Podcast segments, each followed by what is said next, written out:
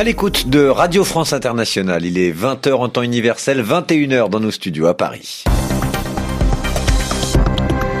Raphaël Delvolvé. Et il est l'heure du journal En français facile. Avec moi pour le présenter, Zéphirin Quadio. Bonsoir Zéphirin. Bonsoir Raphaël, bonsoir à toutes et à tous. Ce soir, nous allons écouter Emmanuel Macron tout à l'heure lors de sa conférence de presse avec le secrétaire général de l'OTAN. Il est revenu sur la critique de l'organisation qu'il a formulée dernièrement. Il avait dit que l'OTAN était en état de mort cérébrale. Il a maintenu ses propos aujourd'hui. Et puis en Irak, les manifestations contre les autorités ont été très violentes ces dernières heures, en particulier dans deux villes du sud du pays. À Najaf, le consulat d'Iran a été incendié et à Nasiriyah, des affrontements ont fait 25 morts. En Turquie, nous nous pencherons sur un phénomène de plus en plus courant depuis 2016 et une tentative de coup d'État. Des hommes disparaissent du jour au lendemain sans qu'on ait de leurs nouvelles ou bien qu'on les revoie. Les ONG accusent les autorités turques d'organiser des disparitions forcées. Enfin, direction Lyon en France, où le procès en appel du cardinal Barbarin a débuté aujourd'hui. Il est accusé de ne pas avoir dénoncé les agissements d'un prêtre pédophile. Les journal, les journaux en français facile. Emmanuel Macron recevait le secrétaire général de l'OTAN à quelques jours du sommet des 70 ans de l'organisation. Un sommet qui aura lieu à Londres, au Royaume-Uni. OTAN, c'est ce que l'on appelle un acronyme et ça signifie Organisation du traité de l'Atlantique Nord. Son secrétaire général s'appelle Jens Stoltenberg. Au cœur de l'entretien du jour entre les deux hommes à Paris, il y avait une critique de l'organisation récemment faite par Emmanuel Macron. Dans la presse britannique, il jugeait l'OTAN, je cite, en état de mort cérébrale. En conférence de presse aujourd'hui, le président français a maintenu ses propos. Selon lui, il s'agissait de lever les ambiguïtés et de réveiller l'OTAN. Nous l'écoutons. Le monde a changé, le rideau de fer est tombé. Nous avons célébré il y a quelques jours le 30e anniversaire de la chute du mur de Berlin. Le pacte de Varsovie a disparu. L'Alliance est quant à elle restée debout pour être le garant de notre sécurité collective. Cela implique aujourd'hui de revenir sur quelques sujets essentiels en la matière. D'abord un dialogue avec la Russie lucide, robuste et exigeant. J'assume d'avoir porté la volonté de redonner une dynamique à ce dialogue. J'assume aussi de l'avoir fait sans jamais aucune naïveté, ni aucune complaisance. Les deux derniers sommets ont été uniquement consacrés à savoir comment on pouvait alléger le coût financier pour les États-Unis d'Amérique.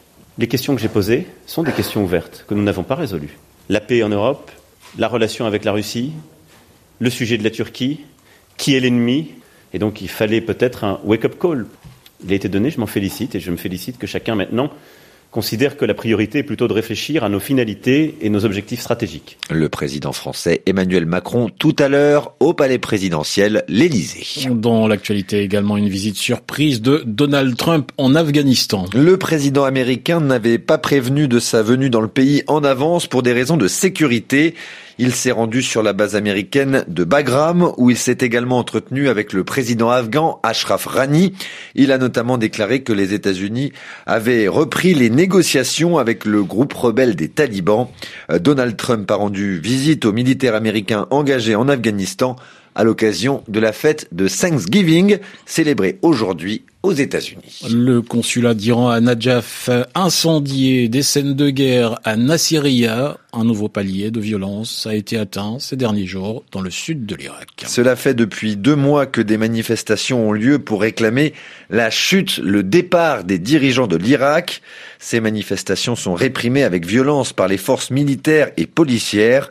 On compte déjà plus de 15 000 blessés et au moins 380 morts, dont 31 ces dernières heures, 4 à Najaf et 25 à Nasriya, deux villes où des affrontements armés extrêmement violents ont eu lieu entre manifestants et forces de police, des forces de l'ordre appuyées par des renforts militaires. Les détails d'Oriane Verdier. La nuit dernière a été violente et sanglante à Nasiriyah. Les forces de l'ordre ont tenté de chasser les manifestants de deux ponts de la ville en ouvrant le feu. Des sources médicales affirment qu'au nombre de morts s'ajoute celui des blessés. Beaucoup sont dans un état critique. La ville de Nasiriyah est particulièrement sensible. C'est l'un des bastions historiques des protestations. Suite à cette nuit, des renforts ont été déployés sous les ordres du nouveau commandant militaire de la province.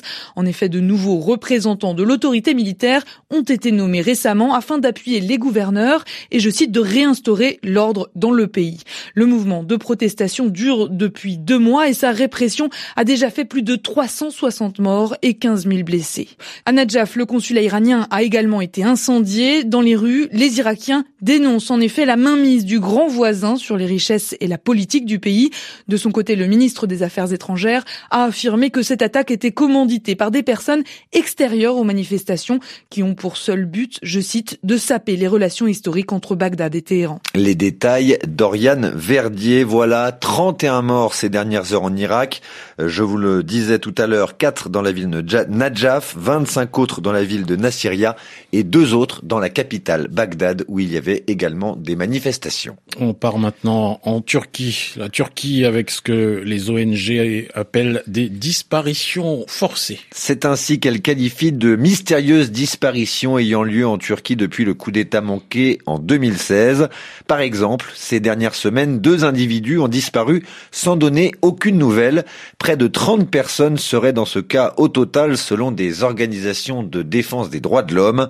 Ces organisations accusent d'ailleurs les services de sécurité turcs d'en être responsables. Explication à Istanbul, Dan Andlower. Quelques détails près, c'est toujours le même scénario. Dans une rue de Turquie, un transporteur noir s'approche, des hommes en sortent subitement et embarquent un passant vers une destination inconnue. Pendant des mois, la famille n'a aucune nouvelle, ses requêtes auprès de la justice n'avancent pas, et la police se dit elle aussi à la recherche du disparu, qui finit par réapparaître, très affaibli et en garde à vue. Une trentaine de personnes au moins ont subi ce sort en Turquie ces dernières années. Toutes, sauf une, ont refait surface et toutes refusent de parler, observe Öztürk Turkdoğan, coprésident de l'Association des droits de l'homme peuvent se taire pour plusieurs raisons. Peut-être ont-ils été torturés. Leur état le laisse penser. Le fait est qu'ils ne se plaignent de rien. Ils ne racontent rien à leurs proches, refusent l'avocat engagé par leur famille et se contentent d'un avocat commis d'office. Dans la quasi-totalité des cas, les personnes disparues sont accusées d'appartenir au mouvement de Fethullah Gulen, ce prédicateur désigné comme le cerveau du putsch manqué de juillet 2016. Officiellement, les disparitions restent un mystère. Pour sa part, Sturk Turdoğan estime qu'elles sont l'œuvre d'une unité au sein des services de sécurité. Il n'existe aucune autre force en Turquie capable de tels actes. De plus, l'État impassif, les disparitions forcées étaient une pratique courante dans les années 90. Disons que c'est une hypothèse très probable. Selon Öztürk Turdoğan, l'objectif des disparitions forcées est de faire peur aux autres disciples de Fethullah Gulen pour les pousser à se rendre ou à la délation. Depuis le coup d'État manqué, plus de 500 000 personnes ont été placées en garde à vue en Turquie. Un Loire Istanbul, RFI. Retour en France avec le procès en appel du cardinal Barbarin ce jeudi à Lyon. Lorsque l'on parle d'un procès en appel, c'est d'un deuxième procès dans une affaire, un nouveau procès avec des juges différents du premier et réclamé par une des deux parties, en l'occurrence le cardinal Barbarin, qui a demandé un nouveau procès parce qu'il a été condamné lors du premier à six mois de prison avec sursis. Il a été reconnu coupable de ne pas avoir dénoncé des abus sexuels d'un prêtre sous ses ordres. Les détails de Laurence Théo. Le visage blême et vêtu d'une veste sombre, Philippe Barbarin est entré peu avant 9 heures dans l'ancien palais de justice de Lyon, qui abrite la cour d'appel. Accompagné de ses avocats, l'archevêque a dû fendre une nuée de journalistes pour gagner la salle d'audience bondée comme en première instance. Le 7 mars dernier, la décision du tribunal correctionnel est tombée comme un coup de tonnerre. Le plus haut dignitaire de l'Église de France, se voyant infliger six mois de prison avec sursis, l'archevêque de Lyon, âgé de 69 ans, a été jugé coupable d'avoir gardé le silence sur les agressions sexuelles commises sur des jeunes scouts bien avant son arrivée à Lyon en 2002 par le père Bernard Prénat, défroqué en juillet et qui doit être jugé en janvier. S'il avait reconnu des erreurs euh, devant la justice divine au cours d'une messe médiatisée en 2016, Monseigneur Barbarin conteste sa culpabilité et a fait appel. Pour les victimes, le procès en première instance a permis de démontrer que l'affaire Barbarin était grave, alors que l'enquête préliminaire menée par le parquet de Lyon l'avait classée sans suite. Selon elle, ce procès en appel doit désormais servir à faire avancer la société sur ce sujet de la dénonciation des agressions sexuelles et des viols. Les détails de Laurence Théo. C'est ainsi que se referme ce journal.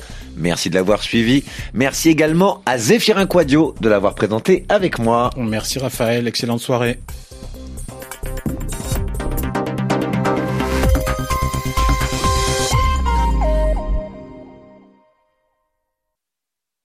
ce samedi sur